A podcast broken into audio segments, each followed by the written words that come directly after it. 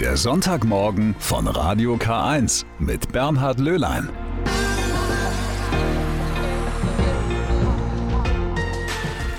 Das ist aber schön, dass Sie da sind. Und ich hoffe, Sie haben jetzt nicht eine Stunde auf mich gewartet, denn dann hätten Sie ja die Zeitumstellung verpasst. Uns wurde eine Stunde geschenkt in der Nacht. Ein schönes Geschenk nehmen wir gerne an. Ein Nachteil ist halt, es wird früher dunkel und da hilft nur eins, mehr Licht. Ein Tipp gegen den beginnenden November Blues, den gebe ich Ihnen am Ende der ersten Stunde. Heute Nacht sind also die Uhren um eine Stunde zurückgestellt worden. Eine Stunde länger Schlaf, praktisch. Wenn man eine Funkuhr hat, dann läuft nämlich die Zeitumstellung ganz automatisch. Mit dieser Technik sind mittlerweile auch die meisten Kirchturmuhren in Bayern ausgestattet. Mechanische Uhrwerke, die man also mit der Hand aufziehen und umstellen muss, die sind selten geworden. Aber es gibt noch eine in unserer Region, nämlich in Wolkertshofen, liegt bei Nassenfels im Landkreis Eichstätt, eine wahre Rarität. Und von dort berichtet Annika Teiber-Groh. Sie tickt noch richtig. Die Turmuhr in der Pfarrkirche St. Quirin in Wolkertshofen. Und das schon seit 1925. Robert Sterner kümmert sich mit zwei Mitstreitern um das vollmechanische Uhrwerk. Die Kirchturmuhr ist nämlich eine der ganz wenigen im Bistum Eichstätt, die noch per Hand aufgezogen wird. Jeden Tag dreht einer der Männer eine Kurbel und zieht so Gewichte nach oben. Die Gewichte sind dazu da, die Uhr erstens einmal in Betrieb zu halten, weil das ein gewisses Federwerk ist, das da aufgezogen wird, und auch die, den Glockenschlag, damit also die Glocken bei der vollen Stunde und bei jeder Viertelstunde ausgelöst wird.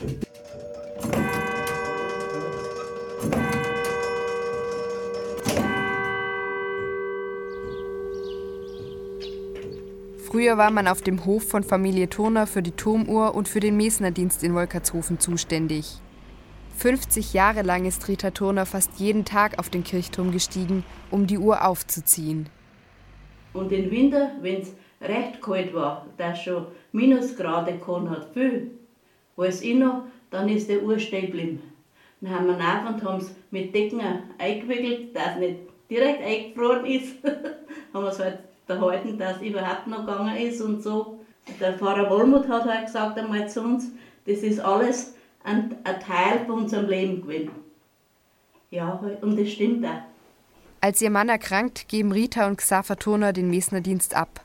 Heute kümmern sich Sterner und seine Mitstreiter um die Uhr, die 2011 überholt wurde. Sie ist eine echte Rarität. Die ersten mechanischen Uhren kamen um 1300 auf. Schon viel älter ist die Idee dahinter, weiß der Glockensachverständige im Bistum Eichstätt, Thomas Winkelbauer. Die Uhr ist einfach ein Mittel der Zeitansage. Die Zeit äh, auf oder den Tag aufzuteilen, ähm, das kommt eigentlich erstmal von den christlichen Mönchen her, die ihr Stundengebet verrichtet haben und dazu einfach eine Zeitansage brauchten. Da gibt es dann das sogenannte Signum Dare, ein Zeichen geben, war sehr früh ein akustisches Zeichen, vielleicht erstmal ein Holzbrett, später dann Glocken. Und irgendwann hat sich das dann übertragen und dann hat man dann versucht, das zu automatisieren, denn die Zeiten vorher waren individuelle Zeiten. Die Stunde war individuell lang. Im Winter kürzer, im Sommer etwas länger. Die ersten Uhren waren für die damalige Zeit sehr teuer. Gerade auf dem Land konnte sich das nicht jeder leisten. Deshalb waren die Kirchturmuhren oft die ersten und zeitweise wohl auch die einzigen mechanischen Zeitansager in den Dörfern. Eine der letzten ihrer Art, die Turmuhr in Wolkertshofen mit einem mechanischen Uhrwerk. Und äh, wenn Sie es zu Hause noch nicht gemacht haben, dann sollten Sie Ihre Uhren nun auch von der Hand umstellen. Wir haben Winterzeit. Alles eine Stunde zurück. Der Sonntagmorgen heute am 31. Oktober. Reformationstag ist das auch, aber wir richten jetzt mal den Blick schon auf morgen, Allerheiligen. Da gehen viele Menschen traditionell auf den Friedhof, dort zünden sie Kerzen an den Gräbern ihrer Lieben an. In Bayern ist Allerheiligen sogar ein Feiertag, das ist nicht überall in Deutschland so. Aber was bedeutet eigentlich Allerheiligen oder Allerseelen? Gibt es einen Zusammenhang mit Halloween? Gabriele Höfling berichtet. Unsere ganzen äh, Familien liegen hier, Großeltern, Urgroßeltern. Ich bin damit groß geworden. Das ist ein günstiger Termin, Blumen oder Grabschmuck auf die Gräber zu legen, vor allem meinen Eltern. Also ich glaube, das, das kann ganz viel Frieden geben. Was ich schön finde, sind die Lichter. Dass man so eine Gemeinschaft von Trauernden hat. Das finde ich tatsächlich schön. Für viele gehört der Anfang November einfach dazu, der Besuch auf dem Friedhof mit dem Anzünden einer Kerze für die Toten. Am 2. November an aller Seelen ist der eigentliche Totengedenktag der katholischen Kirche.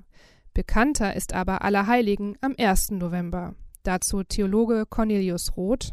Allerheiligen steckt ja im Namen schon drin, dass einmal im Jahr nicht nur ganz bestimmter Heiliger gedacht wird, sondern tatsächlich aller auch vielleicht unbekannten und unbenannten Heiligen, die es ja durchaus im Alltag gibt. Und dass es eigentlich schön ist, einen solchen Tag im Jahr zu haben, wo man sagt, da werden bewusst die Heiligen des Alltags auch gefeiert. Die Helden des Alltags sind es also, die da neben den offiziellen Heiligen gefeiert werden. Ursprünglich gab es am 1. November aber ein anderes, ein heidnisches Fest. Die Gottheiten des Winters wurden willkommen geheißen bis die Christen das Ganze in ihrem Sinne auslegten. Statt diesen Wintergöttern sind bei uns die Heiligen diejenigen, die im Grunde genommen uns leiten und führen sollen. Das heißt, die Heiligen treten dann sozusagen an die Stelle dieser ähm, ja, Wintergottheiten, die da mit verschiedenen Masken äh, begrüßt wurden. Und das ist ein äh, Verfahren, sage ich jetzt mal, das häufiger angewendet wurde im Laufe der Geschichte, dass man heidnische Feste verchristlicht hat. Bei Masken, die noch dazu vielleicht ein bisschen gruselig sind, ist auch Halloween mit seinen ausgehöhlten Kürbissen und ihren Grimassen nicht mehr weit. Cornelius Roth. Der Name sagt es schon, ja. Halloween, wenn man das aufdröselt sozusagen, heißt es All Hallow Evening, der Abend vor dem Fest aller Heiligen. Allerheiligen als christliches Fest ist jetzt schon über 1000 Jahre alt, aber noch heute hat es seine Aussagekraft, findet Cornelius Roth. Schließlich rufe es alle Menschen auf, sich um ein gutes Leben zu bemühen. Und so könnten mit ein bisschen Anstrengung praktisch alle zu Alltagsheiligen werden. Man würde heute vielleicht Heiligkeit mit einem guten Leben in dem Sinne verbinden, dass man versucht, Gerechtigkeit, Barmherzigkeit, Versöhnungsbereitschaft, Vergebungsbereitschaft, Liebe konkret zu leben im Alltag, was ja nicht immer einfach ist.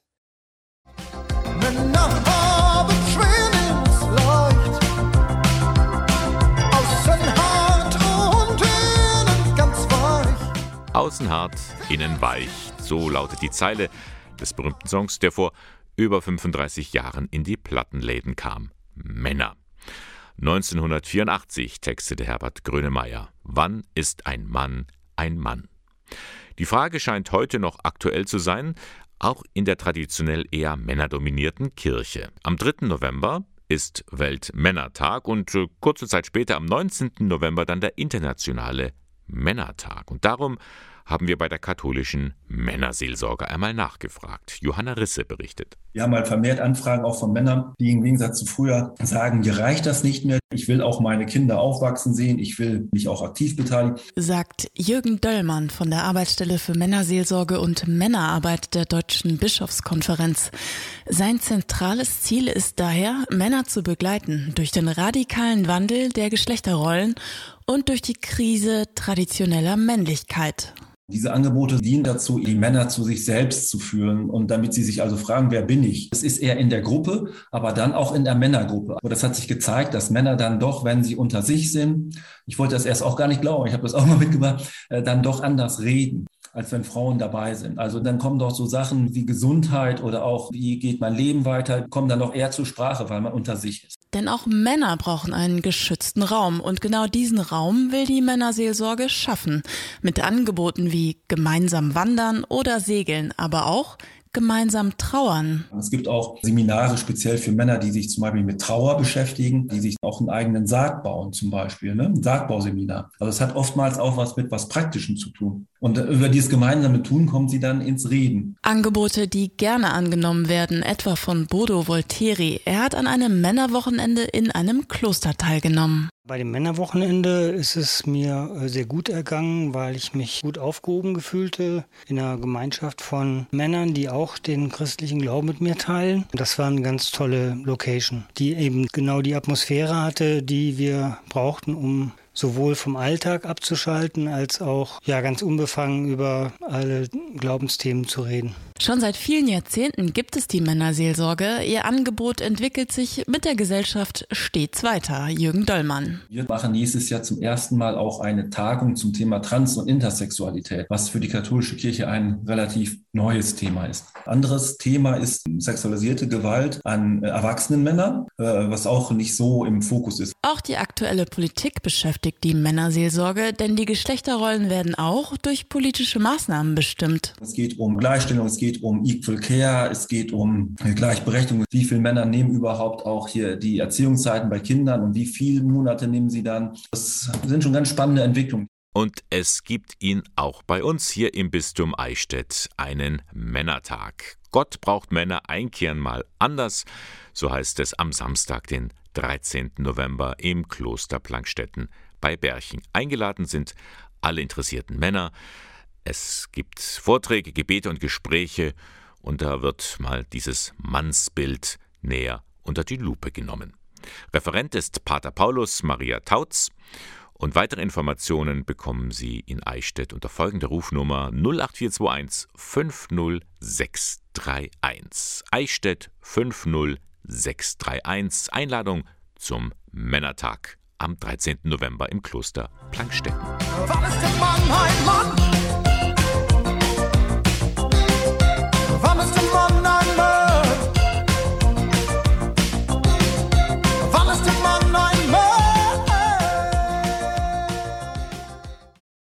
Morgen beginnt er also, der Monat November. Und was wir dann dringend brauchen in dieser trüben Jahreszeit, das ist Licht. Ist auch wissenschaftlich erwiesen. Bei Licht geht es uns einfach besser.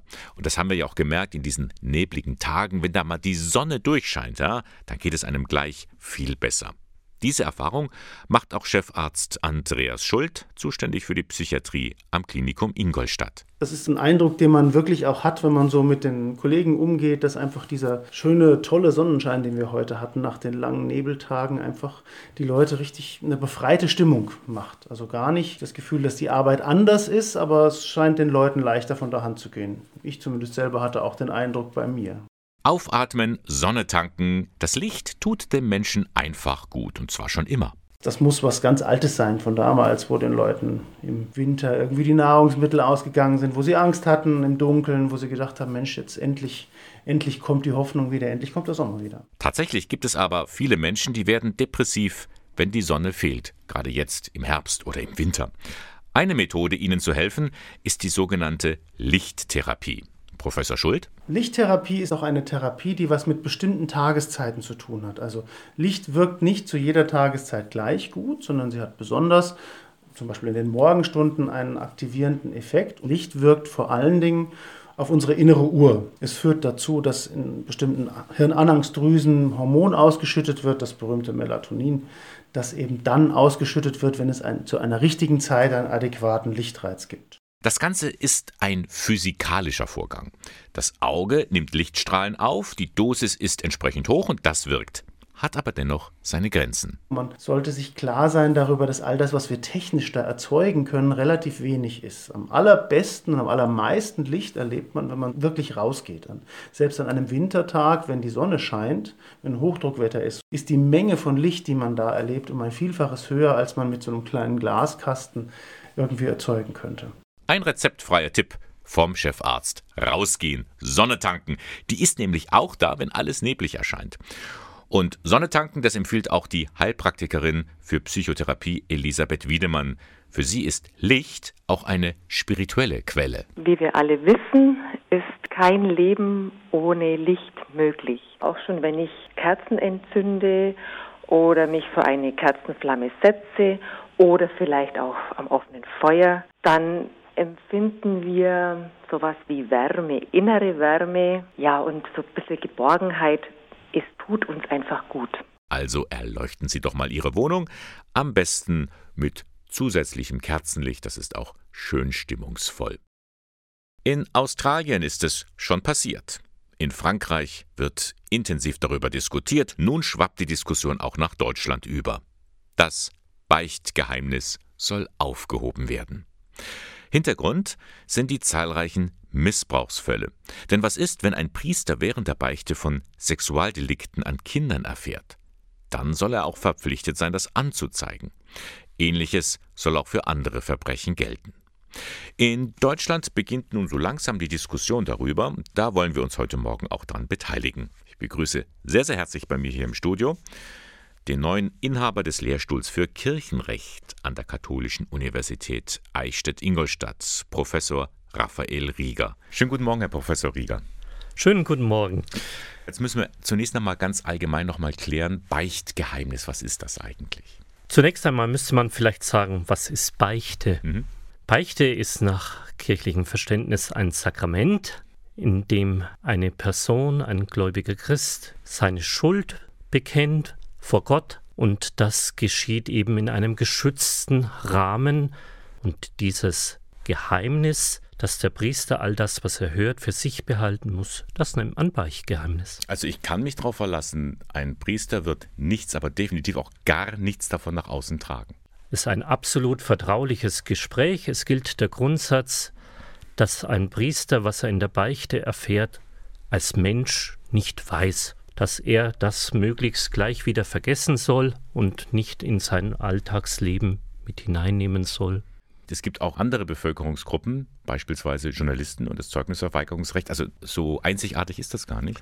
Nein, also es gibt ja viele berufliche Beziehungen, die in einem geschützten Rahmen stattfinden. Wenn ich zu einem Arzt gehe, auch er ist an äh, Schweigepflicht gebunden und kann nicht so ohne weiteres irgendetwas weitergeben.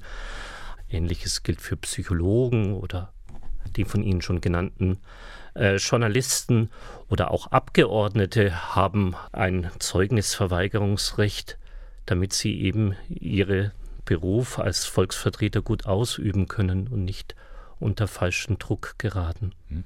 Eine Ausnahme von dem Beichtgeheimnis gibt es eigentlich nicht. Das heißt, äh, ein Priester ist daran gebunden. Was würde denn passieren, äh, wenn er das Beichtgeheimnis verletzt? Nach kirchlicher Lehre ist die Verletzung des Beichtgeheimnisses eine schwere Straftat, die mit der Exkommunikation, also mit dem Ausschluss aus der aktiven Gottesdienstgemeinschaft bestraft wird. Das ist also die schwerste Strafe, die die Kirche in ihrer Rechtsordnung her kennt. Man kann das natürlich nachvollziehen, wenn es um persönliche, private Dinge geht, wenn die, die jemand äh, anvertraut. Die Diskussion derzeit geht ja aber um etwas anderes, nämlich ähm, es sind Straftaten wie zum Beispiel äh, Verbrechen, vor allem auch sexueller Missbrauch. Gibt es da gar keine Ausnahme? Nein, beim Beichtgeheimnis gibt es nach kirchlicher Lehre absolut keine Ausnahme, egal was in diesem Beichtgespräch angesprochen wird. All das fällt unter die absolute Verschwiegenheit. Können Sie nachvollziehen, dass es Menschen gibt, die sagen, das verstehe ich nun überhaupt nicht, wenn jemand einen Kindesmissbrauch äh, beichtet, in Anführungszeichen, dass das der Priester nicht anzeigen darf? Ja, zunächst einmal aus dem säkularen Verständnis heraus ist das durchaus nachvollziehbar, dass man sagt, ja, wenn ich etwas äh, erfahre, dann sollte ich ja alle Hebel in Bewegung setzen, um äh, zukünftiges Leid und zukünftiges Unglück zu verhindern. Aber wenn wir das aus einer religiösen Perspektive betrachten, und eben den Priester nicht als menschliche Person sehen, sondern nur in seiner ganz spezifischen Dienstfunktion als Mittler zwischen einem konkreten Menschen und Gott sehen, dann stellt sich das wohl etwas anders dar. Und das ist auch die tatsächliche Begründung für das Beichtgeheimnis. Mhm. Zum Beichten gehört natürlich auch die Absolution, das heißt genau. der, die Lossprechung, die der Priester genau. ausspricht. Genau. Die spricht er aber meines Wissens doch nur aus, wenn auch eine gewisse Reue vorhanden genau. ist. Wenn jetzt jemand es nur sagt in einer Beichte, aber dann nicht sich selbst stellt, mhm. gilt dann die Absolution überhaupt, die Lossprechung? Also es gibt durchaus Gründe, dass ein Priester keine Lossprechung erteilen kann, die Absolution verweigern muss.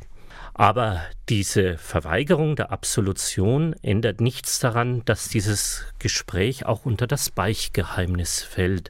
Um das vielleicht auch positiv nachvollziehen zu können, ein Täter, der so eine Straftat eben erzählt, einem Priester eben beichtet, auf den kann man ja auch ganz anders einwirken.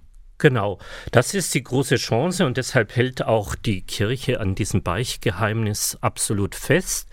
durch so ein geschütztes Gespräch gibt es vielleicht die Möglichkeit, jemanden davon zu überzeugen, dass er sich den staatlichen Behörden stellen muss, dass er vielleicht eine Therapie braucht oder dass er sich auf alle Fälle Hilfe holen muss äh, in dieser Situation und dass, wenn er nichts unternimmt, das für ihn böse enden wird.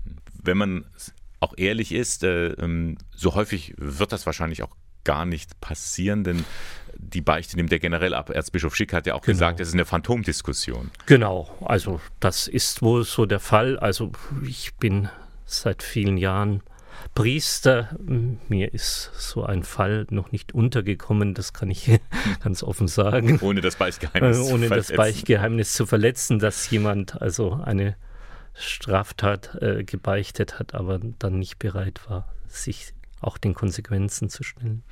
Und dann kommt ja noch hinzu, ähm, jemand, der weiß, es gibt kein Beichtgeheimnis mehr, der wird sich wahrscheinlich auch gar nicht mehr anvertrauen und dann ist genau. die Wahrscheinlichkeit noch geringer, genau. dass jemand sich vielleicht den Behörden stellen würde. Mit einer Aufweichung des Beichtgeheimnisses, glaube ich, können nur alle verlieren. Mhm. Sagt Professor Raphael Rieger von der Katholischen Universität Eichstätt-Ingolstadt. Er ist dort Inhaber des Lehrstuhls für Kirchenrecht. Vielen Dank, Herr Professor Rieger, für das Gespräch. Gerne geschehen. Sie leiden weltweit am meisten. Die Kinder. Ob Folgen der Corona-Pandemie, ob kriegerische Auseinandersetzung oder die Auswirkungen des Klimawandels. Das trifft zwar alle Menschen sehr schwer, aber die Kinder sind besonders davon betroffen. Das Kindermissionswerk Die Sternsinger wird nicht müde, auf diesen Missstand hinzuweisen, gerade in seinem Jubiläumsjahr. 175 Jahre gibt es dieses Hilfswerk für Kinder in Not schon. Nun weist man in diesen Tagen vor allem auf die gesundheitliche Situation der Mädchen und Jungen in aller Welt hin.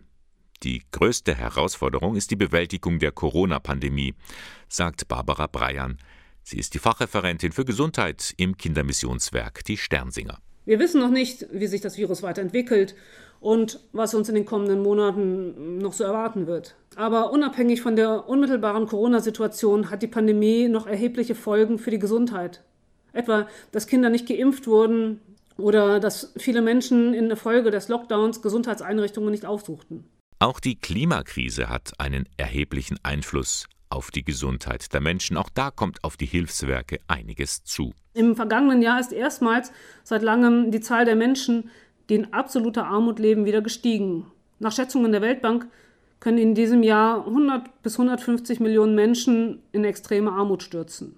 Die Gesundheitsversorgung, insbesondere auch die der Kinder, wird daher weiterhin eine wichtige Rolle spielen. Besonders gefährdet sind die Jungen und Mädchen, die in den ärmsten Ländern wohnen. Sie haben die geringsten Möglichkeiten, Krisen abzufedern. Die Tagelöhner können nicht in Homeoffice arbeiten, sie haben keine Rücklagen, die ihnen und ihren Familien das Überleben sichern. Die Ärmsten sind von Dürren stärker betroffen und können Klimaschäden nicht ausgleichen. Kinder als die schwächsten Glieder der Gesellschaft trifft dies besonders hart. Sie sind abhängig von ihren Eltern. Viele haben durch die langen Schulschließungen den Anschluss verloren und es ist nicht sicher, ob sie wieder in die Schulen zurückkehren. Es ist daher eigentlich nicht eine Frage des Wo auf der Welt, sondern auch des Wer in der Gesellschaft. Um dieser Krisensituation begegnen zu können, gibt es für Barbara Breyan ein zentrales Thema, die Gesundheit. Nur gesunde Kinder können ihr volles Potenzial entfalten und können sich als erwachsene Menschen wirkungsvoll in die Gesellschaft einbringen. Sicher wird es darauf ankommen, die Gesundheitssysteme zu stärken, sicherzustellen, dass Personal und Ausstattung in ausreichendem Maße vorhanden ist, dass besonders auch die Kinder einen guten Zugang zu Gesundheitsdiensten haben. Und das hat alles auch mit uns zu tun. Corona-Pandemie und Klimakrise zeigen, wie eng alles auf unserem Planeten miteinander verwoben ist. Wir lernen, wie sehr unsere Gesellschaft beeinflusst wird von der Gesundheit der Tiere und den Umweltbedingungen, unter denen wir leben. Wir lernen, dass es uns nur gut gehen kann, wenn es auch dem Planeten Erde als Ganzem gut geht. Planetary Health heißt dieser wissenschaftliche Ansatz. Wir müssen lernen, wie wir mit diesem Wissen gemeinsam mit unseren Partnern in der Welt die großen vor uns liegenden Herausforderungen angehen können. Als ein Beitrag zu dieser Diskussion veranstaltet das Kindermissionswerk Die Sternsinger eine Online-Veranstaltung zusammen mit dem Missionsärztlichen Institut in Würzburg. Es geht um Kindergesundheit. Der Planet und seine Kinder. Gesundheit für alle Kinder. Wie kann das gelingen? So das Thema dieses Online-Seminars. Es findet statt am 5. November. Und Sie können sich noch anmelden. Klicken Sie einfach rein ins Internet unter sternsinger.de. Corona hat vieles in unserem Alltag verändert, vor allem die Art und Weise, wie wir mit dem Internet umgehen. Und gerade auch in der Kirche hat man da mal ganz neue Wege ausprobiert. Da wurden Gottesdienste gestreamt. Es gab Angebote für die Trauerpastoral im Netz. Oder auch witzige Ideen wie Flashmobs für Familien oder Firmlinge. Das waren persönliche Begegnungen über Gemeindegrenzen hinweg. Ein Austausch im digitalen Raum. Auf einmal war das selbstverständlich. Wenn ich da aber heute etwas finden möchte, habe ich schon so ein kleines Problem. Es gibt nämlich 27 deutsche Bistümer und jedes hat seinen eigenen Internetauftritt. Ich muss mich schon durchwühlen, wenn ich ein bestimmtes Angebot suche. Bis jetzt. Denn seit kurzem gibt es eine neue Internetplattform. digitalpastoral.de. Es ist eine Internetseite, die einfach nur Themen, Erfahrungen, Entdeckungen sammelt. Entdeckungen sammelt rund um das Thema digitale Kirche. Björn Siller, Referent für Pastoral im Internet im Erzbistum Freiburg. Er hat diese Seite zusammengestellt mit einigen Kolleginnen und Kollegen aus anderen Diözesen. Im Prinzip ist es ein richtig großer Marktplatz. Es sind Kategorien wie Erstkommunion, Firmung, Podcast, äh, es geht um äh, Tools und Technik, Spiritualität, digital. Das sind so im Moment die Startthemen. Aber je mehr Beiträge und Entdeckungen reinkommen, desto mehr Kategorien gibt es. Auch ich bin einmal auf Entdeckungsreise gegangen und habe gleich einige Themen entdeckt, die mich interessieren. Da gibt es zum Beispiel ein Escape Game Workshop, wie man solche Abenteuerspiele etwa in der Jugendarbeit einsetzen kann. Der Workshop dazu wird im Februar über Zoom veranstaltet. Oder das Bistum Eichstätt, das bündelt Beiträge und Texte zum Kirchenjahr. Auch spannend, verschiedene Bausteine für Krippenspiele in den Gemeinden. Das alles jetzt auf einer Plattform. Wir wollen das jetzt eben nochmal bündeln, um leichter über den Tellerrand hinauszuschauen.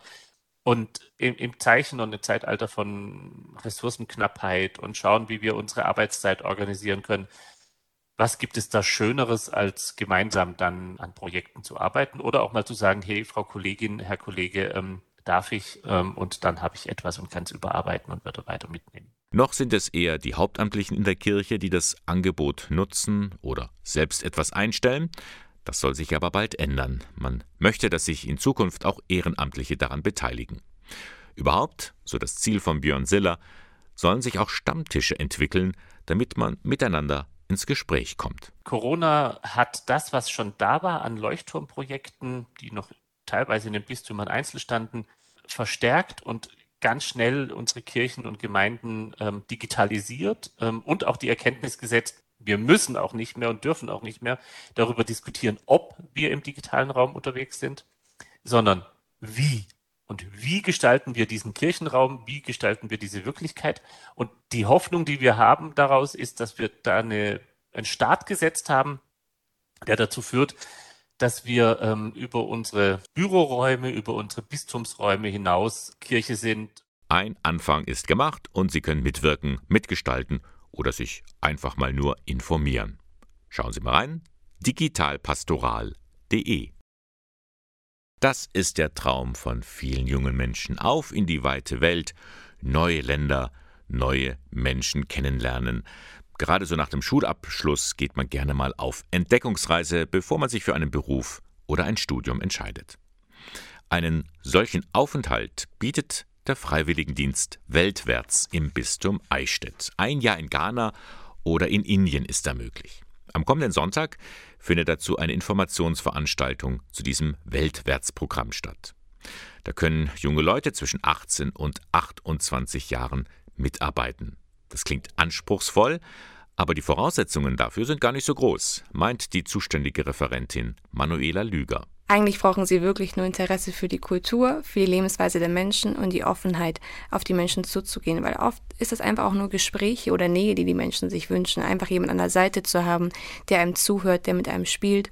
Und viele sind auch sehr neugierig, eine andere Kultur kennenzulernen, die sie ja auch können, weil die Freiwilligen wiederum auch Einblick in ihre Kultur geben. Miteinander und voneinander lernen weltweit, so lautet das Motto des Weltfreiwilligendienstes im Bistum Eichstätt. Und das versteht sich keineswegs als eine Art Einbahnstraße, so nach dem Motto ich gehe mal kurz ins Ausland tu anderen was Gutes für mein eigenes Ego. Genau das soll es nicht sein, sondern wir wollen dass auch das Bewusstsein unserer Freiwilligen, die gehen dahin und lernen von einer anderen Kultur was, können für sich selber was lernen. Sie können aber auch quasi die Kultur vor Ort bereichern mit ihren eigenen Ideen, vielleicht auch Interessen, die sie haben, in das Projekt mit einbringen.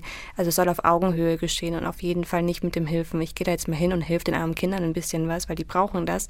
Nein, wir können sehr viel auch von ihnen lernen. Soeben haben die ersten drei jungen Menschen aus dem Bistum Eichstätt ihren Freiwilligendienst in Ghana begonnen. Sie alle sind sehr gespannt auf die neuen Erfahrungen. Für das Auslandsjahr habe ich mich entschieden, weil ich äh, noch nicht so genau wusste, was ich jetzt genau studieren will und äh, mich auch damit orientieren will und auch neue Kulturen kennenlernen will und ein bisschen auch raus aus diesem, äh, aus, aus Deutschland oder auch aus Europa und eben auch einen anderen Blickwinkel vielleicht einnehmen. Ich habe mich speziell für Ghana sehr interessiert, ähm, weil ich sowieso unbedingt nach Afrika wollte und ähm, hat sich Ghana sehr gut angeboten und auch mit dem ökologischen Aspekt fand ich sehr cool und ja, das lässt sich also ganz gut verbinden miteinander. Auf alles, auf die Leute, die man kennenlernt, auf die ganz neue Erfahrung, die man dann da auch hat. Nun steht der nächste Weltfreiwilligendienst an. Im Sommer 2022 beginnt er.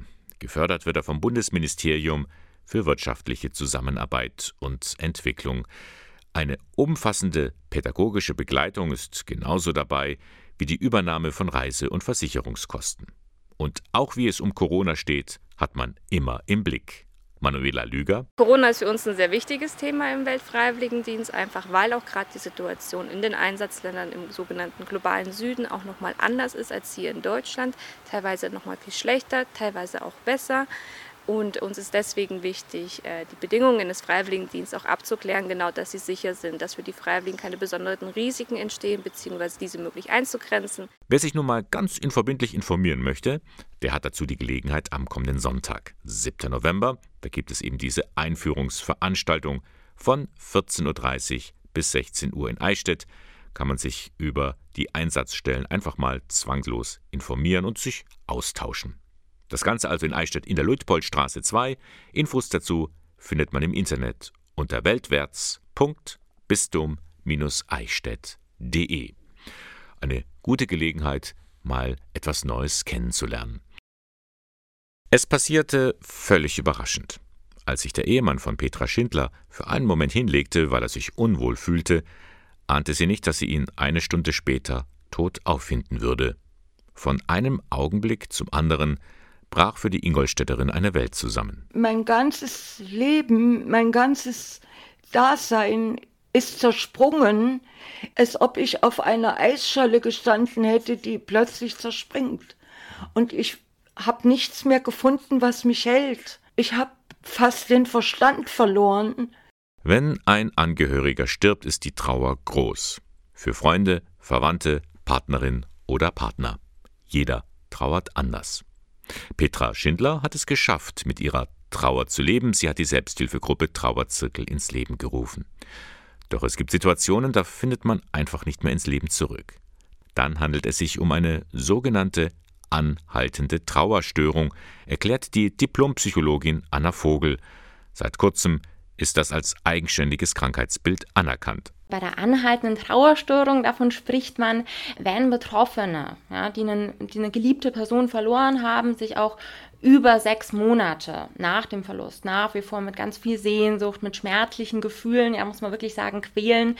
Oft kommen dann noch zusätzliche seelische, körperliche Beschwerden dazu und die Betroffenen schaffen es dann auch oft nicht mehr, ihren Alltag zu bewältigen, im privaten, oft auch im beruflichen Bereich. Eine Einrichtung, die hier helfen kann, ist die psychotherapeutische Hochschulambulanz der Katholischen Universität Eichstätt-Ingolstadt. In den Räumen in der Levelingstraße 7 in Ingolstadt bietet sie Betroffenen eine Therapie an.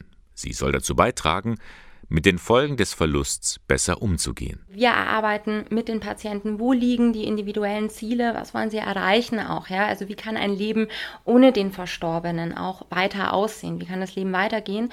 Wir setzen da an an den Gedanken, an den Gefühlen der Patienten und ja, wollen vor allem mit den Patienten Schritt für Schritt deren Lebensqualität wieder verbessern. Nun wäre das Ganze nicht eine Einrichtung der Uni, wenn da nicht auch geforscht werden würde. Und so ist es auch. Als wissenschaftliche Mitarbeiterin sucht Anna Vogel Patienten, die bereit sind, an einem Forschungsprojekt teilzunehmen. Untersucht werden zwei Therapieprogramme, aber keine Sorge, die Klienten werden nicht als Versuchskaninchen missbraucht. Für die Betroffenen heißt das erstmal, sie haben hier eine ganz normale Psychotherapie, ganz wichtig, aber wir begleiten das vorher, währenddessen, danach auch mit etwas mehr psychologischer Diagnostik, das heißt mit etwas mehr Interviews, mit etwas mehr Fragebögen, damit wir genau gucken können, was genau wirkt denn wie in dieser Therapie. Durchgeführt wird diese Studie in Zusammenarbeit mit weiteren Behandlungszentren. Die Ergebnisse fließen in die Ausbildung zukünftiger Therapeuten ein. Die Deutsche Forschungsgemeinschaft hat die Förderung dieses Projektes soeben noch einmal verlängert, sodass für Betroffene weiterhin Gelegenheit besteht, professionelle Hilfe in Anspruch zu nehmen. Ganz wichtig ist immer, alles, was hier passiert, ist auch im Willen der Patienten. Ja, wir stülpen da niemandem was über, was er nicht möchte. Ja, äh, wir verschreiben hier keine Medikamente. Wir sind psychologische Psychotherapeuten. Das heißt, es geht bei uns nicht um irgendwelche Psychopharmaka, sondern ganz genau darum, welche Beschwerden sind im Alltag und wie können wir die lösen. Und davon profitieren beide Seiten. Die Studie gibt wissenschaftliche Erkenntnisse für die Zukunft und den Trauernden geht es einfach besser nach dieser Therapie. Also zum einen geht es darum, dass sich die Beziehung insofern sich positiv verändert, dass ich einfach mit einer, mit einer Liebe, auch mit einem, mit einem guten Gefühl an den Verstorbenen denke, an die gemeinsamen Zeiten, ohne dass es automatisch immer von so einer ganz schmerzlichen Sehnsucht auch gefolgt ist. Dass ich neue Interessen wieder angehen kann, dass ich in der Lage bin, mich mit neuen Personen auch zu beschäftigen, auch wieder, ja, diesen neuen Lebensabschnitt auch mit einer, auch wieder mit einer Freude auch erleben kann. So sollte es ideal sein und so habe ich es zum Glück jetzt auch schon mit unseren Patienten auch erleben können. Wenn Sie Interesse haben an diesem Angebot, wenden Sie sich an Anna Vogel von der Psychotherapeutischen Hochschulambulanz in Ingolstadt.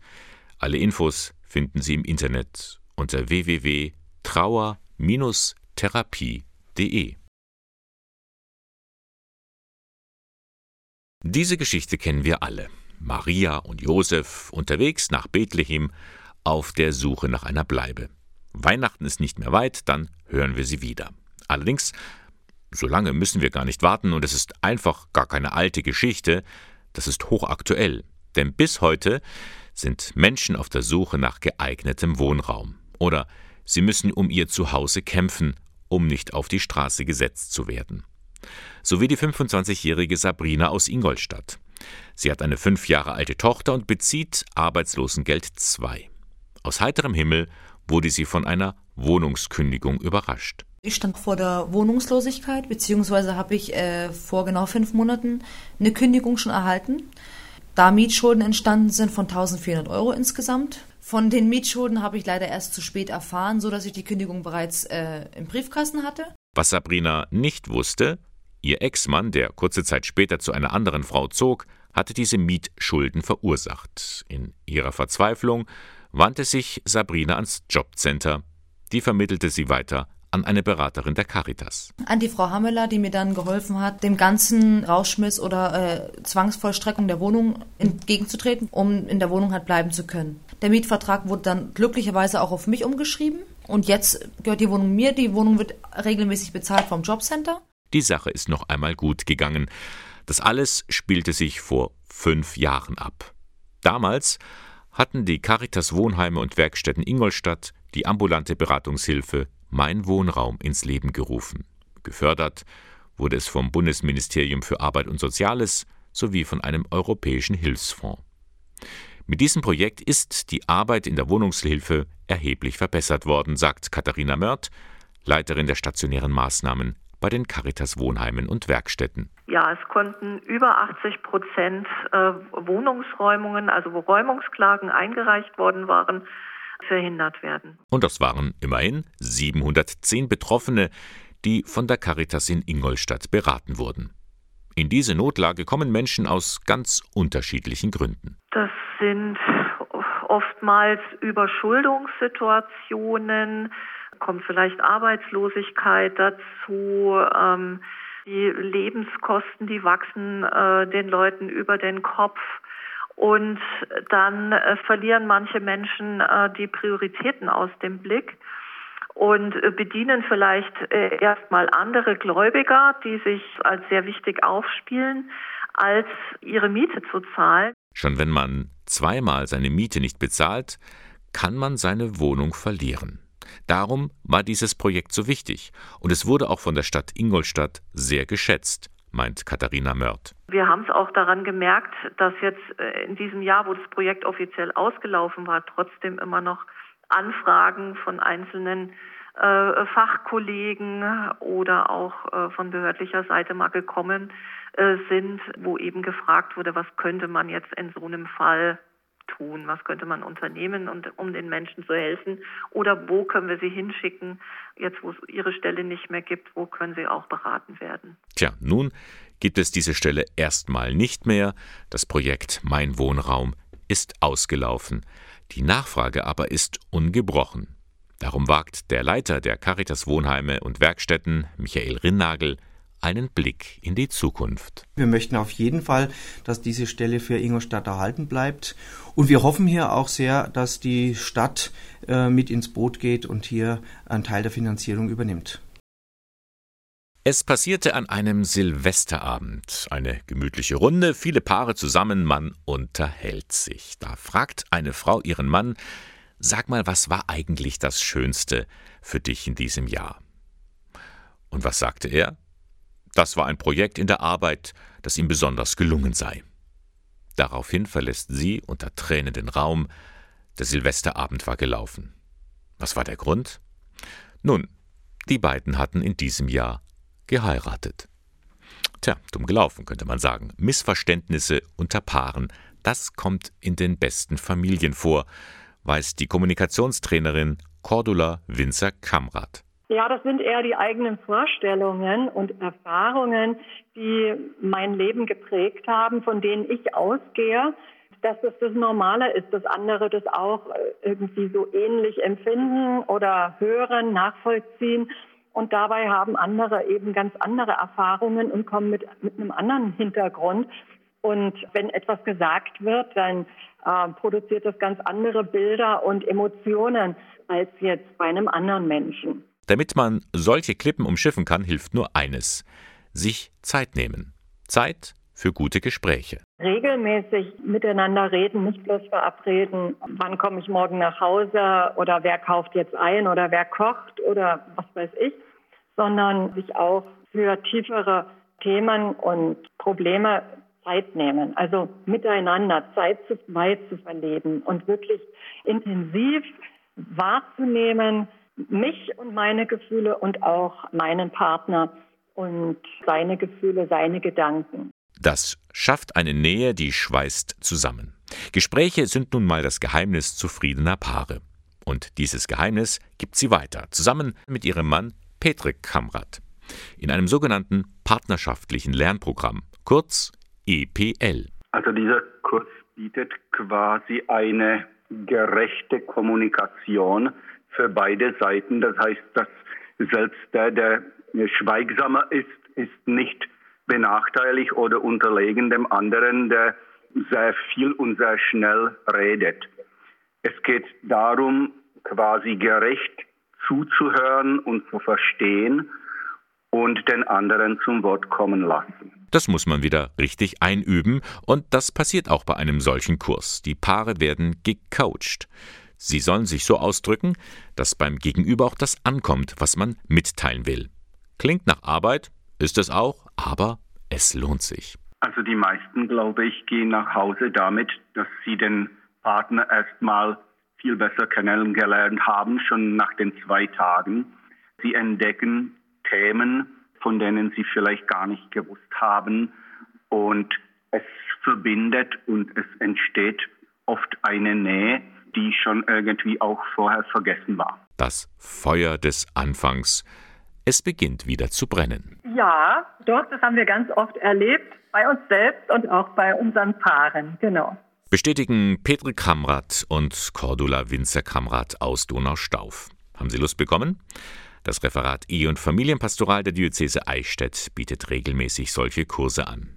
Das nächste Wochenendseminar findet vom Freitag, 3. Dezember bis Sonntag, 5. Dezember statt, und zwar im Tagungshaus Schloss Hirschberg bei Beingries. Weitere Infos und Anmeldungen gibt es beim Referat Ehe- und Familienpastoral können Sie auf der Internetseite der Diözese Eichstätt finden. Hier ist auch gleich schon die direkte Der Sonntagmorgen von Radio K1 mit Bernhard Löhlein. 611. Vorwahl von Eichstätt und dann 50 611.